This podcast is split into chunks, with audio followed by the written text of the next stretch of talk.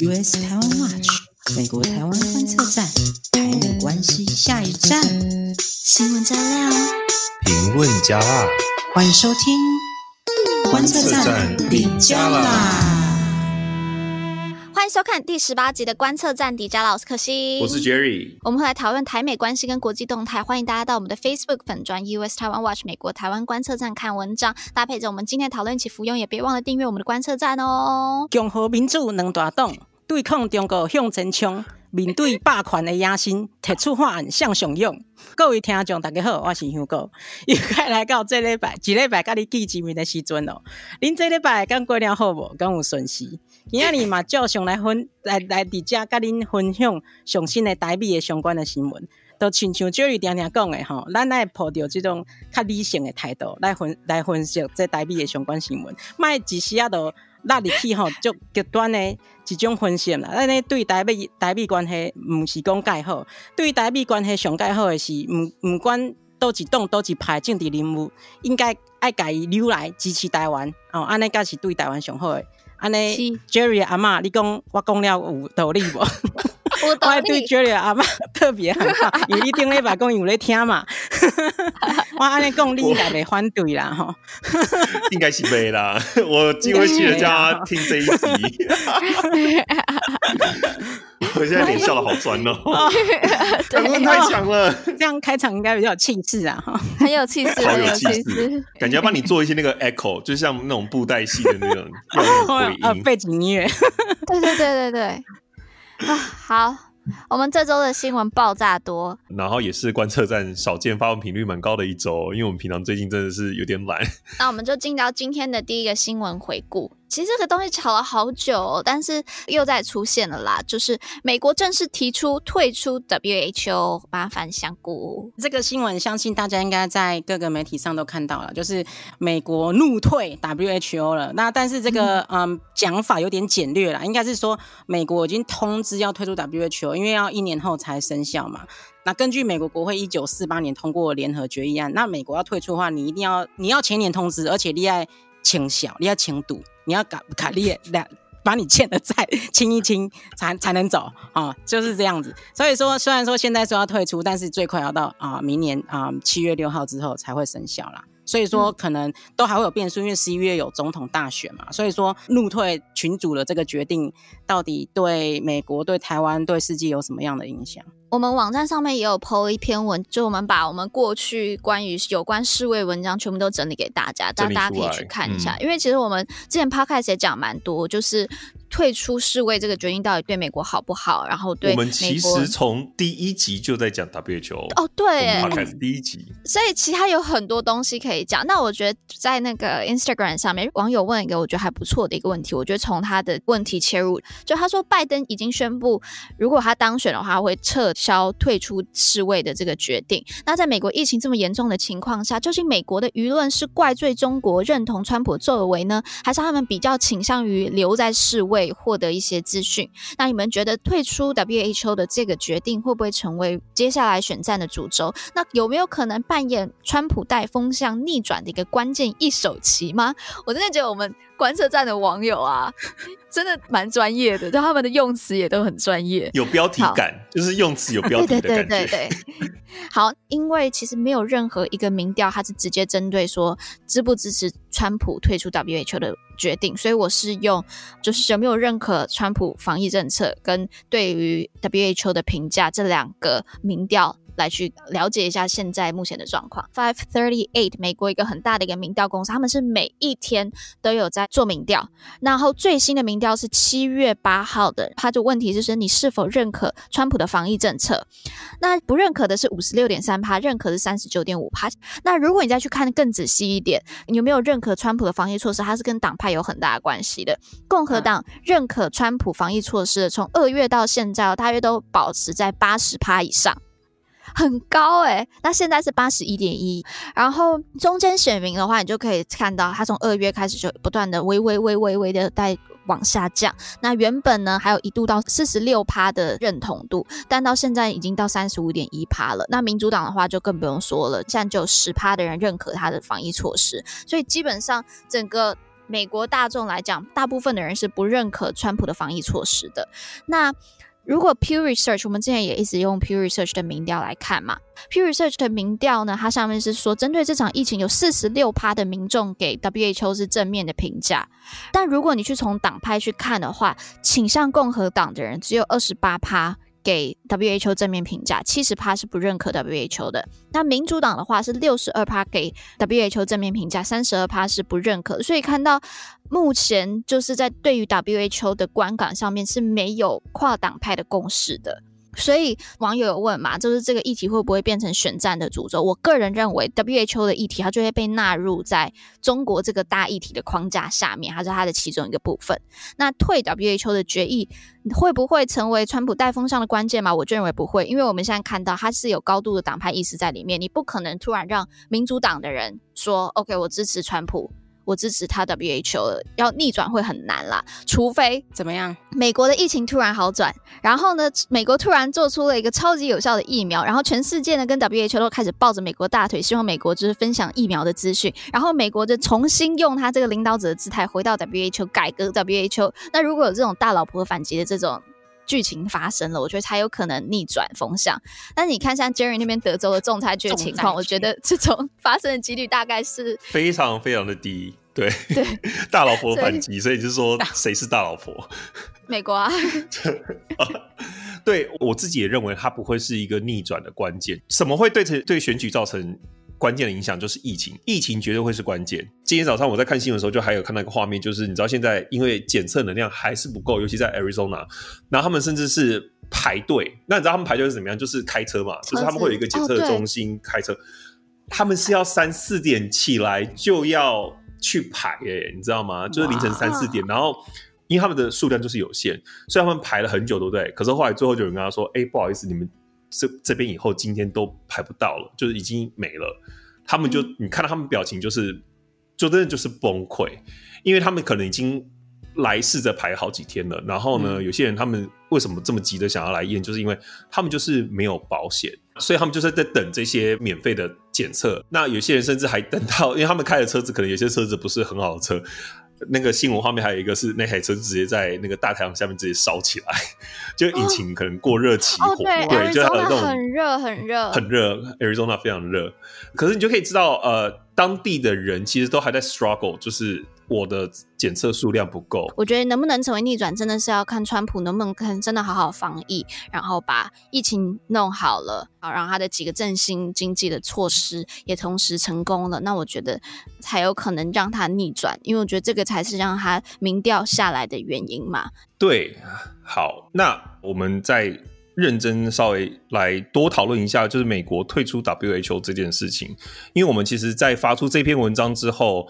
引来热烈的讨论，我当然这样讲是蛮客气的，就是也有一点小辈出身，然后也很多人就说哦，观测站开始在帮世卫护航了，然后我就觉得说，就像我们刚刚讲的嘛，我们后来也有发一篇文章，就整理我们过去对世卫从疫情以来的各个报道，看完这一系列报道，你应该不会觉得我们有在帮他护航的的各种迹象。出征的人基本上不会看深入报道吧？对，而且这次反对川普决议的人也包括共和党的对马卡。我们在文章里面其实是提到了这件东西可能还有变数，像就香菇有提醒到，就是拜登已经说他当选的第一天开始就要取消这个东西。那国会其实之前他在川普扬言说要退出 WHO 的时候，其实美国国会就已经有民主党的议员就觉得说这个东西其实是应该是要国会核准的，就是总统到底有没有这个权限？能够说退出就退出呢？就是这种国际的协议的东西。嗯、那他们就是说，如果是真的话，那他们可能就是要扬言抵制。那其实共和党之前也有议员提出，希望总统 reconsider，就是你能不能再重新考虑一下这个退出的决定？因为毕竟。这个时间退出不是一个很好的时机。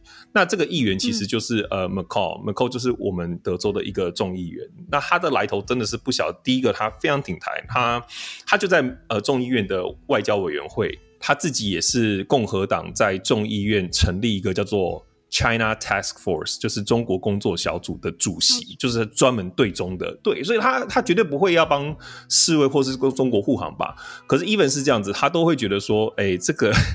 这个决定可能可以再思考一下下，因为我们之前提到说，你威胁不给经费。其实这个就已经奏效了，所以我们后来看到美联社不是有一篇报道嘛？后来就是是不是我们有发一篇说世卫好像要切割中国，神切割？嗯、对，他就开始一些内部文件就露出来说，哎，中国真的在当初是有隐匿疫情，所以其实这一招我觉得是已经有奏效了。嗯、可是暂时冻结经费跟直接退群其实是不太一样的事情，加上。前几天跨领域就是公卫专家，然后有国际法学者跟宪法学者，大概有七百位的人联署写信，他就是写给参众两院两党领导人，然后就是说，嗯，在这样子还在全球大流行的情况之下，断绝美国对 WHO 的资金，其实是会对全球的公卫事务有危险。那甚至假说你说好，美国优先好了。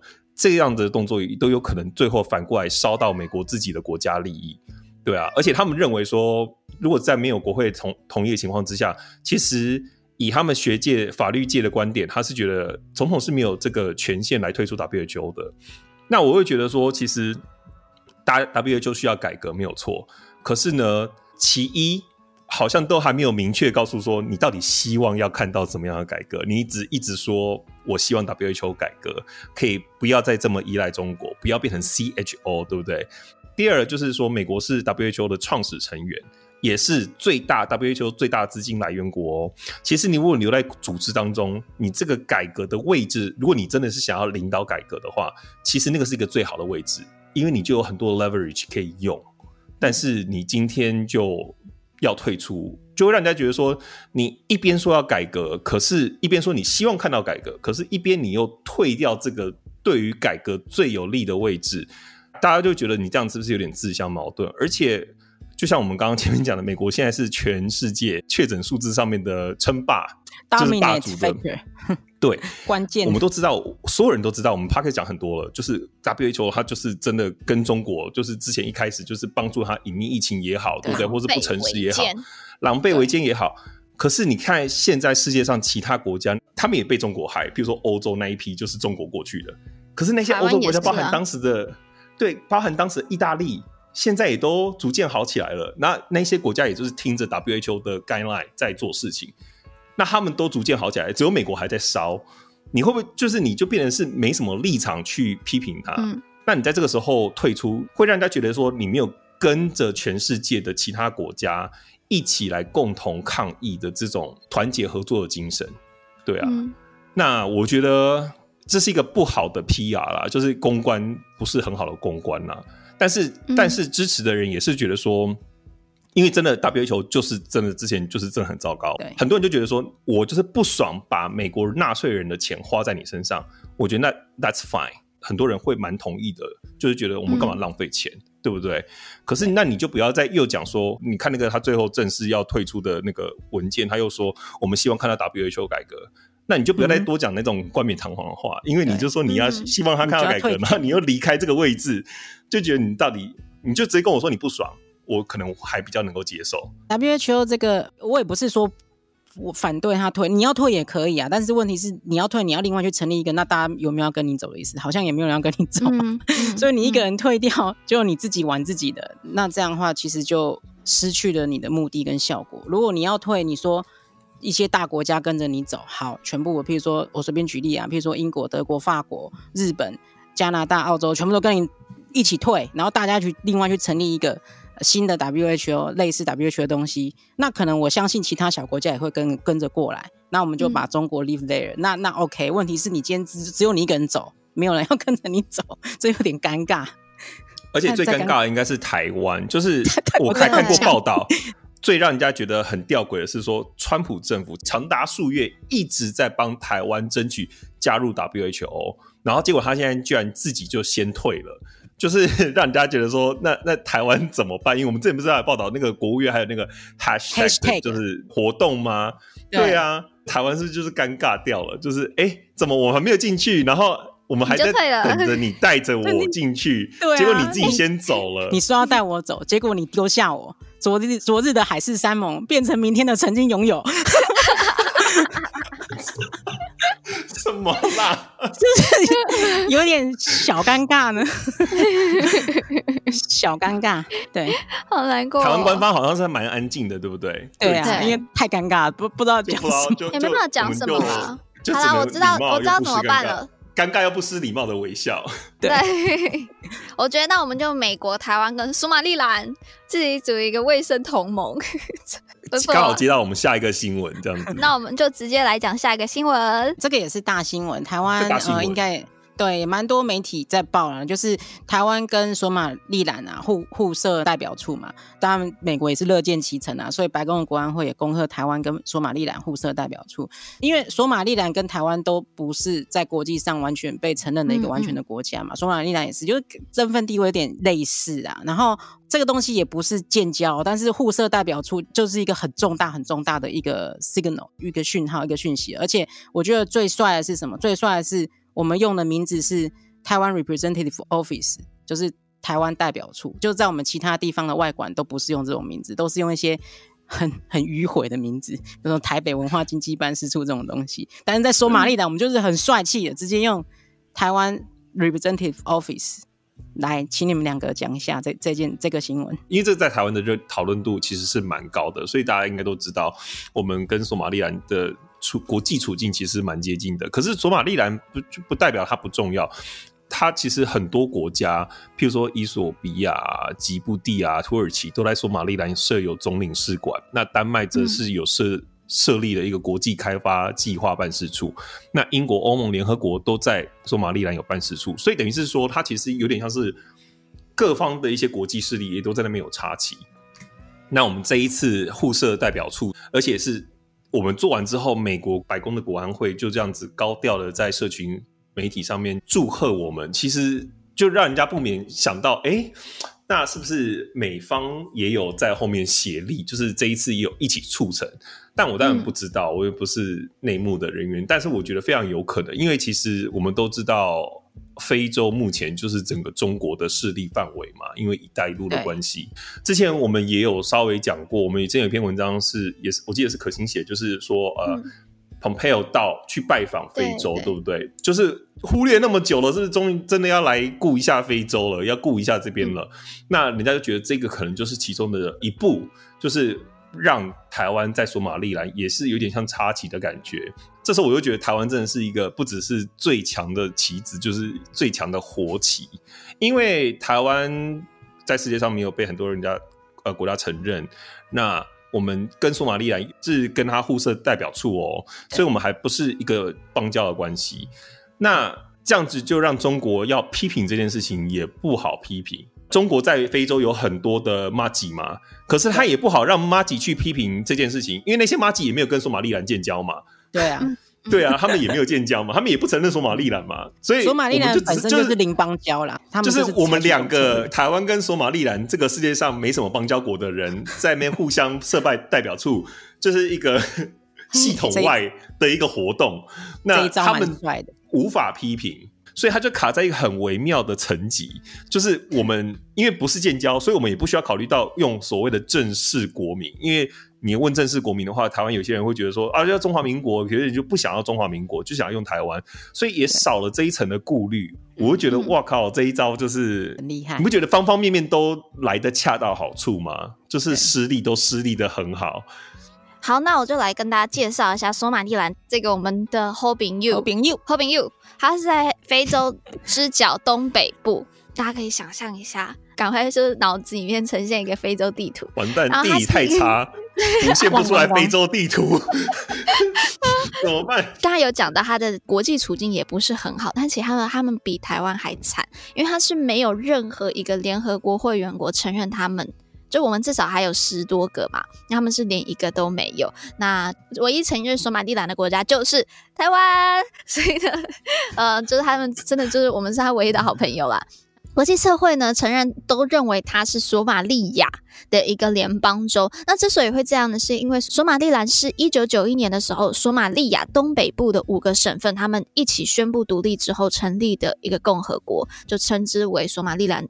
共和国。那到今天为止，索马利亚他还是坚持说索马利兰就是他的领土的一部分。那他有说是自古以来不可分割的一部分。分割的这个这个这个我就 我要去查一下。没有，因为没有这个其实不不一样，因为他们之前在殖民的时候是分属不同殖民国的。对对对，一个是英国，一个是意大利，所以他们之前也没有在一起。但是后来合并之后，合、嗯、合并之后，到了一九九一年，他们又决定，就是你知道，一言不合就要脱离这样独立。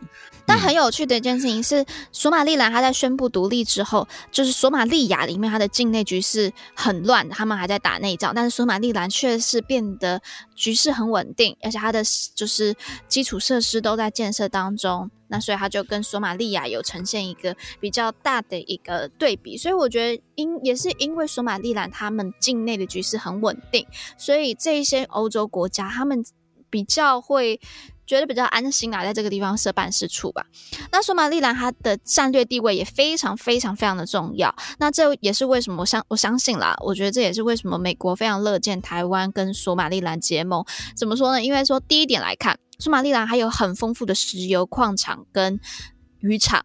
那在二零一五年的探勘报告的时候，他们就发现索马利兰的原油蕴藏量有高达十亿桶。哇哇！然后再来呢，就是索马利兰的它有一个港口叫做博培拉港。这个博培拉港它就是连接亚丁湾，亚丁湾就是。红海一出来，海那边对，红海一出海就是亚丁湾，嗯，所以它是非常非常非常重要的位置。那为什么红海重要呢？红海就是分隔非洲大陆跟阿拉伯半岛的那个 海，它的战略位置是很重要的。而且俄罗斯也计划要在这个博培拉港去建立军事基地，所以美国当然会乐见台索结盟啊，在这个地方。我个人认为呢，算小索马利兰跟我们。一样是国际边缘人，但跟索马利兰发展好的关系，可以帮助我们台湾在国际上的能见度增强。就像在这次疫情，我们在上个月二十八号的时候，我们台湾就送了一批医疗物资到当地嘛。那现在索马利兰它的防疫成效就比很多国家，也比美国好很多。它目前只有六百一十例个确诊，而且他们已经全境都解除。防疫限制了，所以这样台湾就可以去证明说，你看我们是他们成功防疫的重要工程，那也就可以提升台湾在 WHO 或非洲地区还有整个国际社会里面的支持。那这个是一个很好的机会啦。但是就说回来，美国又退啦，就是可以证明说台湾 model 是真的有效的，真的有用。就是说我们的帮助，我们真的是可以实质帮助世界上其他国家在工位上面。嗯，因为这样子有好处嘛，所以我就有在网络上看到很多人就说，那台湾就赶快去跟这些国际边缘人结盟吧。但是呢，就像刚才就是 Jerry 讲到，这种外交人要想的很多啦。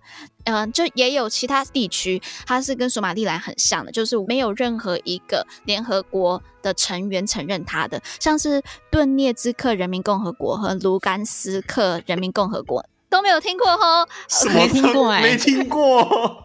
这两个国家，或是 OK，你可以说它国家，他们处境也跟苏马利亚类似，但是呢，这个就不太适合台湾去发展外交关系，因为这两个国家它都是被包在乌克兰里面。现在有点感觉了，还为什么很有争议嘛？他们这两个国家都是俄罗斯的武装分子在乌克兰就攻占下来的地方，他们宣称这是他们的国家，嗯、所以不是想结盟，对，先不要，先不要，要。好好的评估。我们就感谢我们的外交人员帮我们选了一个很棒的索马里兰。OK，我之后会在 Instagram 上面做一些小小的随堂测验，就大家喜欢玩的话可以去来考一下那个索马里兰小知识。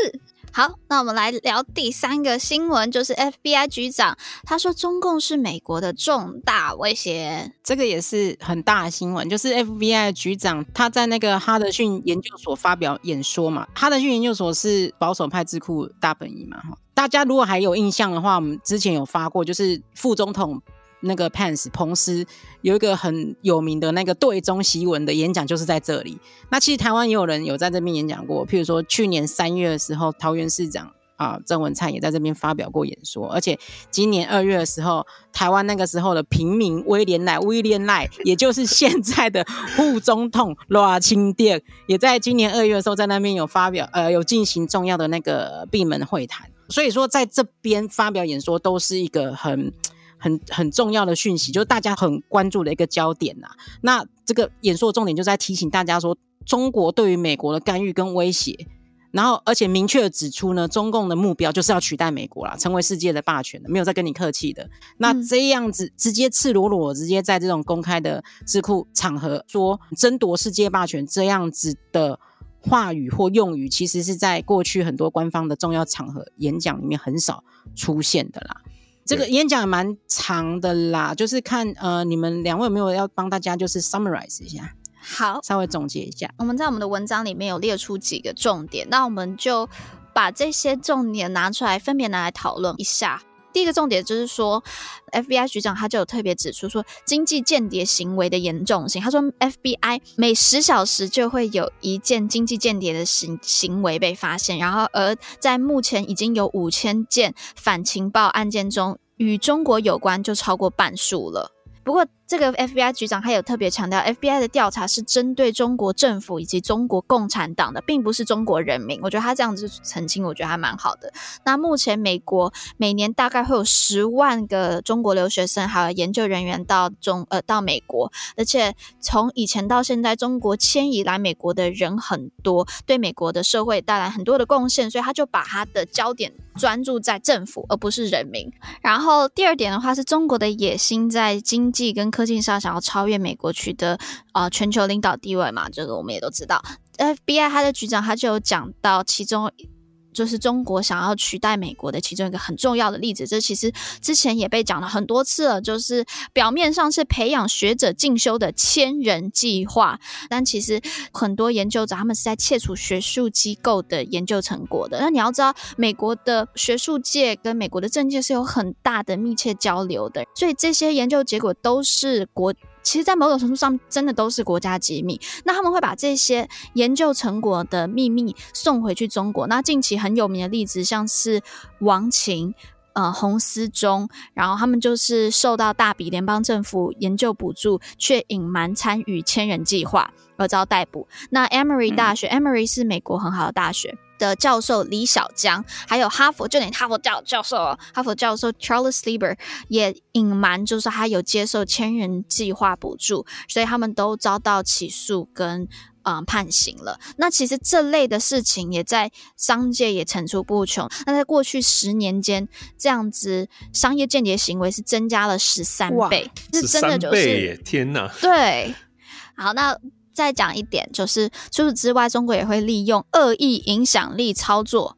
来试图操纵美国的国内政治手段，包括贿赂啊、黑函恐吓，还有秘密交易。那中国的外交人员常常会公然的利用经济威胁，就是譬如说我威胁你说我要撤撤销投资，来胁迫地方政府或是地方的政治人物。这些被胁迫的人，已经包括到美国的州长、美国的州议员，甚至是国会议员。他们例例如说，其实这个我觉得台湾一定很清楚吧。就像之前我们在捷克也是，就是要求他们不能来访台，对，然后或是中国会警告你说，就是你不能 PO 什么样的照片，就会对你进行言论审查或行为审查，嗯，所以这些东西是真的会去扭曲到美国的政策制定的环境的。对啊，我觉得真的很恐怖。然后呢，瑞伊他还有讲到另外两点，我觉得也还蛮重要的，就是他直接点名了习近平这个猎狐行动。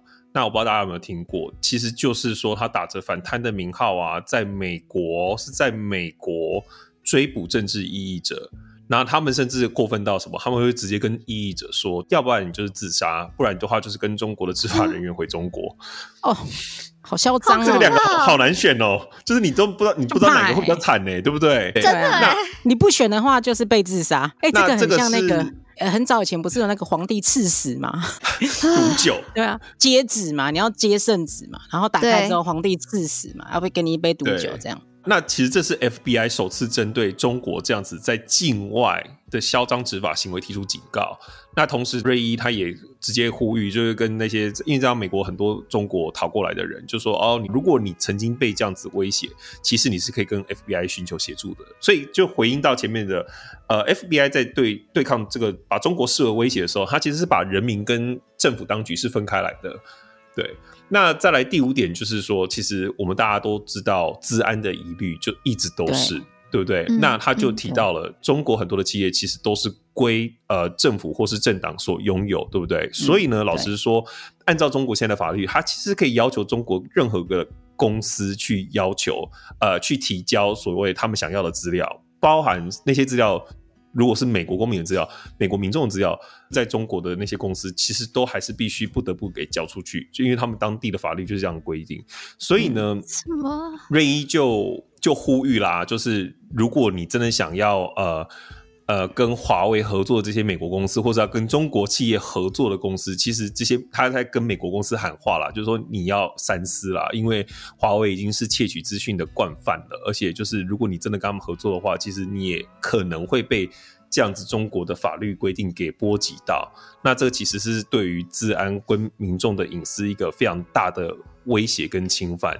对啊，嗯、那他接下来就说，他们接下来会积极调查相关的案件，跟中国就责。那 FBI 也会跟企业、大学、跟美国民众合作，就是让大家对这件事情提高更多的警觉。那大家最近最常提到的，就是在这属于这一点上面的，应该就是 TikTok，对不对？就是 最近的 TikTok 的新闻就一直出来嘛，在印度是已经先被 ban 掉了，对不对？就是被挡掉了。对。然后不是禁了之后，不是有人就自杀嘛？就就年轻人，就是。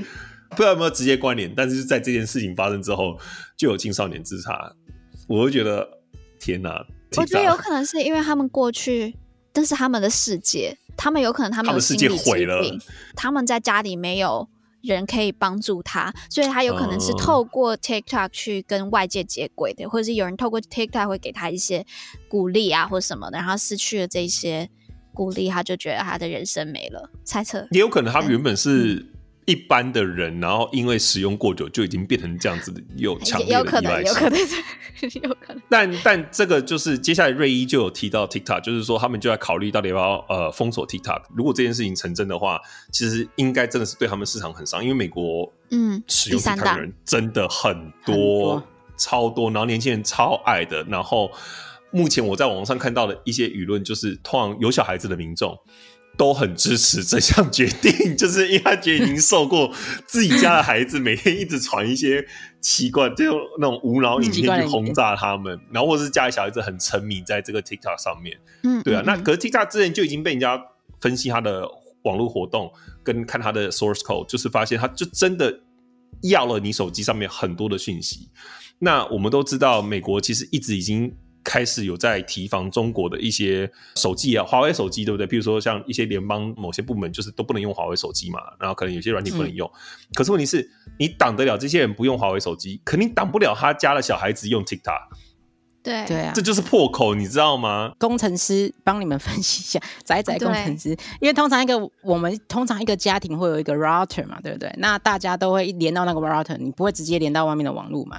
所以你家的电脑、你小孩的电脑、你小孩的手机、你的手机、你的笔电，全部都连到那个 router，那这就叫一个 subnet 一个子网域。所以说，如果你的一个城市，呃，它有办法连上这个 router 网络的话，呃，理论上它是可以去 ping 这个子网域里面其其他的电脑的东西。所以说，你不要以为说我没有跟你传讯，没有跟你连线就没事了。在一个同一个子网域里面，其他的电脑，譬如说你爸妈的电脑是官员的话，那你爸妈的电脑也连上这个。那如果他是 desktop 或 laptop，然后没有做好很好的安全防护的话，那它也是有可能有破口的。对。但我觉得有个地方很危险哎、欸，芝加哥。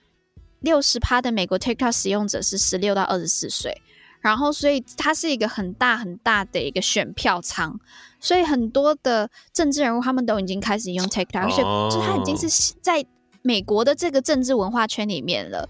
BLM 的运动很多就是用 TikTok 去号召人士的，它光 BLM 这个 Hashtag 就有一百四十四亿的观看次数，哇，超高，对。然后今年四月的时候，美国芝加哥的市长他就是用 TikTok，然后去拍宣传影片，帮芝加哥的高中生庆祝毕业，哇他们的视讯毕业典礼，所以大放送。对，所以我觉得这真的要先让整个美国的政策圈知道 TikTok 的严重性，要有就是香菇这种真的是 coding 工程师告诉他们这个的严重性。或者是叫他们来听我们的 podcast 哦，对，好，芝加哥市长听一下。对，简单来说，就是我刚刚前面有稍微提到，呃，上一个讲发表演说的其实是 O'Brien，是现在的国家安全顾问嘛，对不对？他其实那时候就有预告，这是这会是一个一系列的演说，所以接下来是 FBI 局长，之后可能会是 Pompeo。那我们可以再看看他们的表态。那这一个谈话。刚刚香菇其实前面有提到，就是他为什么会蛮值得注意的是，我们之前看到一些官方的报告都会说中国是我们的 rival，我们的竞争者，competitor，竞争对手，竞争对手。可是这次不是了，他是怎么直接讲？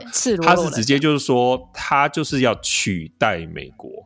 就是要取代你的世界霸权的地位。这个、对，知道这点之后，其实观众大家也可以回去看一下，就是美国进来的一些作为或什么，就是有没有去反映到他现在推出的这，就是我有时候会觉得好像有一点点官员跟白宫啊，或者是一些地方有点不太同调。譬如说像退 WHO，那这个在所谓的取得世界领导地位，假设这个有一个积分好了，我觉得退出 WHO 可能。反而是扣分，有一点扣分的感觉。我不敢说扣很多，可是这个就是绝对不是加分的事情嘛，对不对？嗯、对，那所以我就觉得大家也可以去思考看看，就是这些讯息背后啊，他们的政策的一致性，或是他们怎么样的互相呼应法。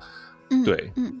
而且我觉得最感能感受到中国威胁的就是台湾，所以呢，又有一个让我们可以增进防御措施的啊，就是。美国的对台军售出现了，叫你转场王，哎、欸，你转场王会转场，你现在很会转场，好了，就请小姑帮我们做一下新闻回顾。就是七月九号的时候，美国国防部发布新闻稿，指出国务院已经批准了这个台湾提出了这个相关爱国者三型飞弹跟防空系统的检修计划的军售，这批军售总额是六点二亿美金。主要是针对爱国者三型飞弹，那我们现在拥有的数量是差不多四百枚啦，还有地面系统，包括雷达啦、射控、射控系统等等的，还有呃检修零件，还有相关的措施，比如说包括像飞弹的运送啊这一方面的系统的升级，那主要是确保这些飞弹可以在三十年的有效期限内的一个可靠性。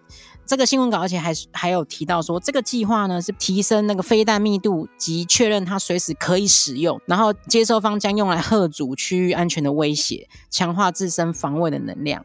那要吓阻哪里来的威胁？大家应该就知道是哪国家嘛？左岸第一排。那这个军售案有一点点特别哦，有一点点跟以前的形式有点不太一样哦。那这个不一样的部分又透露出了什么样的改变的讯息？那请 Jerry 帮我们。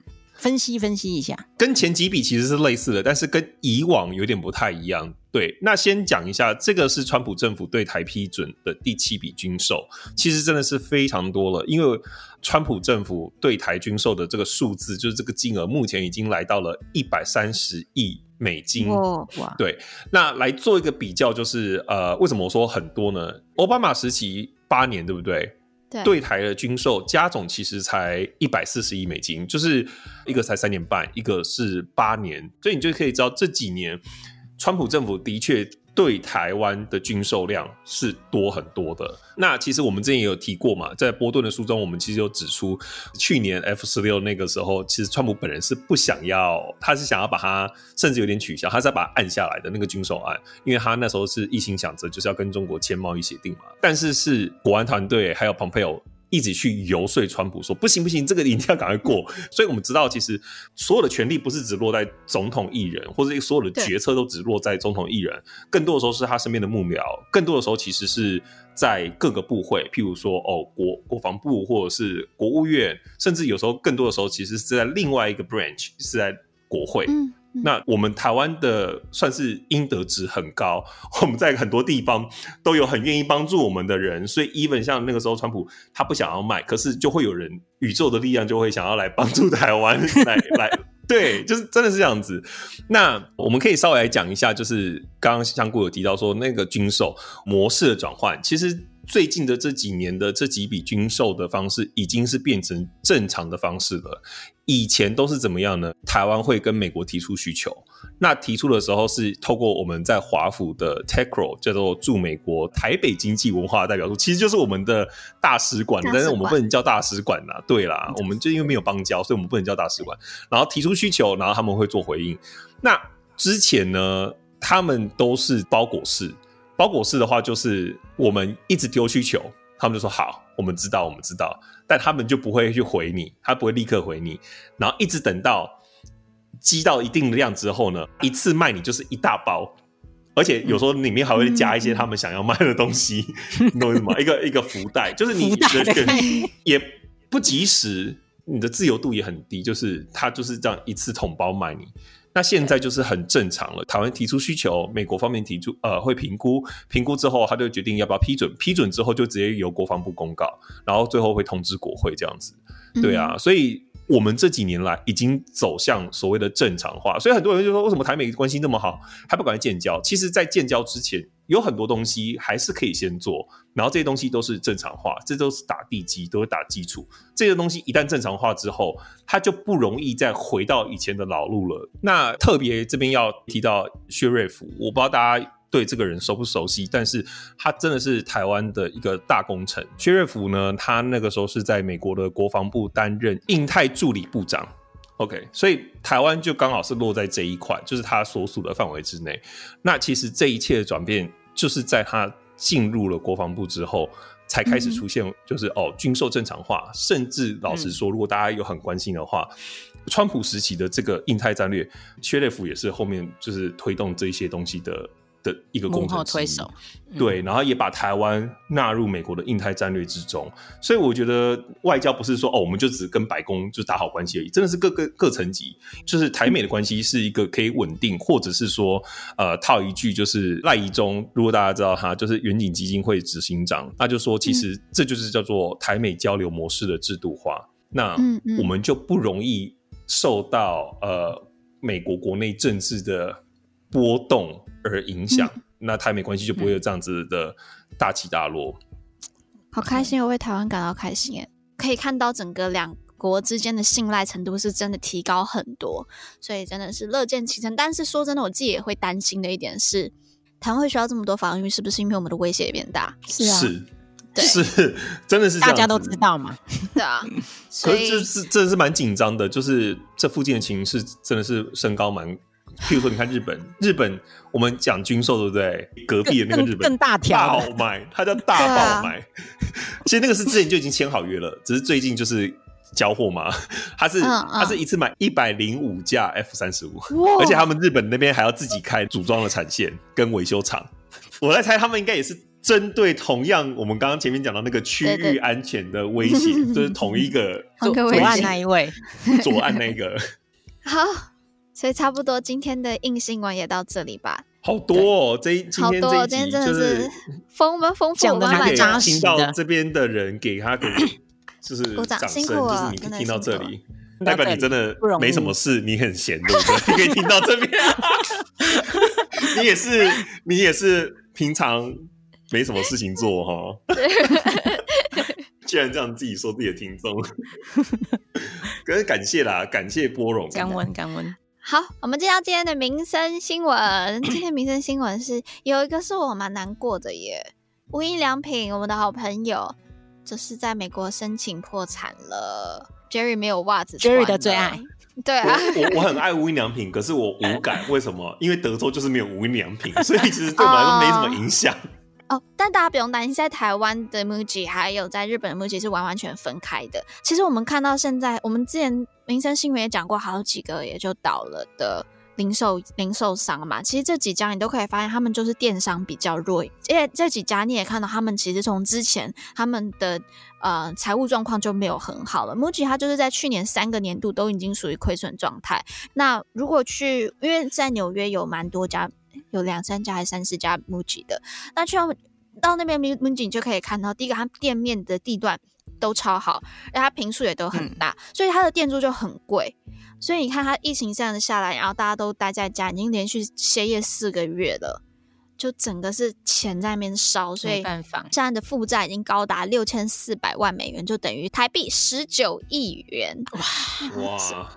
对，所以他们现在就美国有十八家还是十九家的分店就全部都收掉。可是你觉得美国人爱他们的东西嘛？他们就是走很简洁的路线，对不对？他们不是美国人的风格哎、欸。而且去到 MUJI 的话。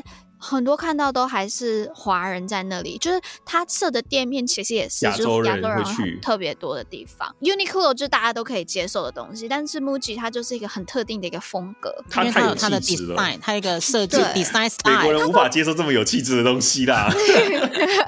但你说它北欧吗？好像也没有到那么北欧，它有点它自己的日日，式的风和风。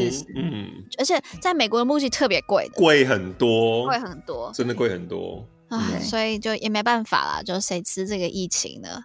好，带来一件事情也是跟疫情有点关系吧，就这几天也闹得蛮大的。这个我觉得蛮帅的，这个新闻。嗯就是美国移民暨海关执法局，他们在六号的时候，他们就宣布，因为疫情影响，所以持非移民 F1 跟 M1 签证的国际学生，他如果接下来学校是今年秋季班，他是采远距教学的话，他就不能拿到美国的学生签证。换句话说，如果你是国际学生，然后你学校是远端授课，要么你就转学到有面对面指导的学校，要么你就离开美国，你不能在美国上课。因为受到的影响的学校很多，超级多，多啊，像是麻省理工学院、哈佛，他们全部都是采用线上课程的。那他们这两个学校就很不爽，他们就向呃波士顿当地的法院告这个美国的呃移民暨海关执法局。那我觉得也有很酷的事情，就是上有政策，下有对策嘛。就 NYU 哥伦比亚这两个学校，他们都在纽约，他们就还蛮聪明，他们没有去告，但是他们就特别开了一个学分，就这个学分就是一。一定要面对面授课才可以，那就是让你学生可以来纽约念书。然后 John Hopkins 加约翰霍普金斯大学，他们也决定提供国际学生有面对面的指导，所以就让他可以过来。说真的，我觉得我自己在纽约念书，我觉得不让学生来纽约那个差太多了，影响很大。因为你光在纽约，你看现在有 BLM 的运动，他就可以去学到很多，就连线上的哦，你在纽约线上可以参加到的一些活动，还有。嗯，研讨会真的就是数量多很多很多很多。哎、欸，这样如果他们要离境的话，他们还是要缴学费，对不对？还是要缴学杂费，对不对？还是要？要学费是一样的。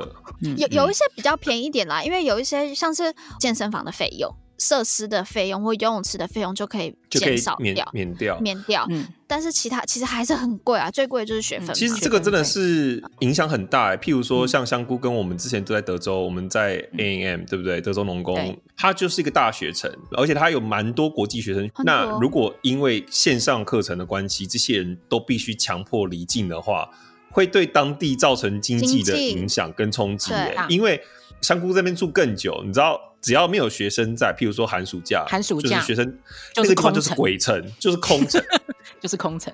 美国很多大学城哦，大学城。对，那个 town 那个 city，它就是靠这一个学生在 operate，就是如果他没有学生的话，很难过这样子。而且我真的不懂哎，就是川普自己也是商人，他绝对知道学就国际学生带给美国经济的。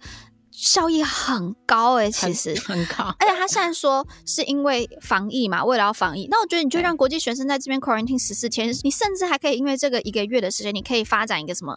防疫经济有可能你可以，因为学生来了，他没有办法租房子，那你就可以找一个房仲业者，他们就可以帮你看房。嗯、那你让你的对房价也回去了，然后让房仲业者也有钱赚了，嗯、然后这些呃经济活动也有 Uber Eats 的人也可以开始更多的单，那不是更好吗？因为他们来的国家大概就是不是美国嘛，所以他们可能已经疫情结束了，可能他们的经济活动是正常的，嗯、等于是说他们有钱来美国花、欸，哎，对不对？对那你不为什么不让他们在这边花？他其实某种程度上，他这样的做法是不是要逼学校不能都只开线上课程？他这样的做法其实就是逼学校说你一定要开实体课，对不对？嗯，这样的做法的目的就是要让人回学校。对，那我我不知道他这样子做，那我那我该说他用心良苦吗？真的用心良苦，用心良苦。刚刚讲是有点像是高等教育，对不对？那像一般的美国的国小啊、国中这些 middle school 这些 high school，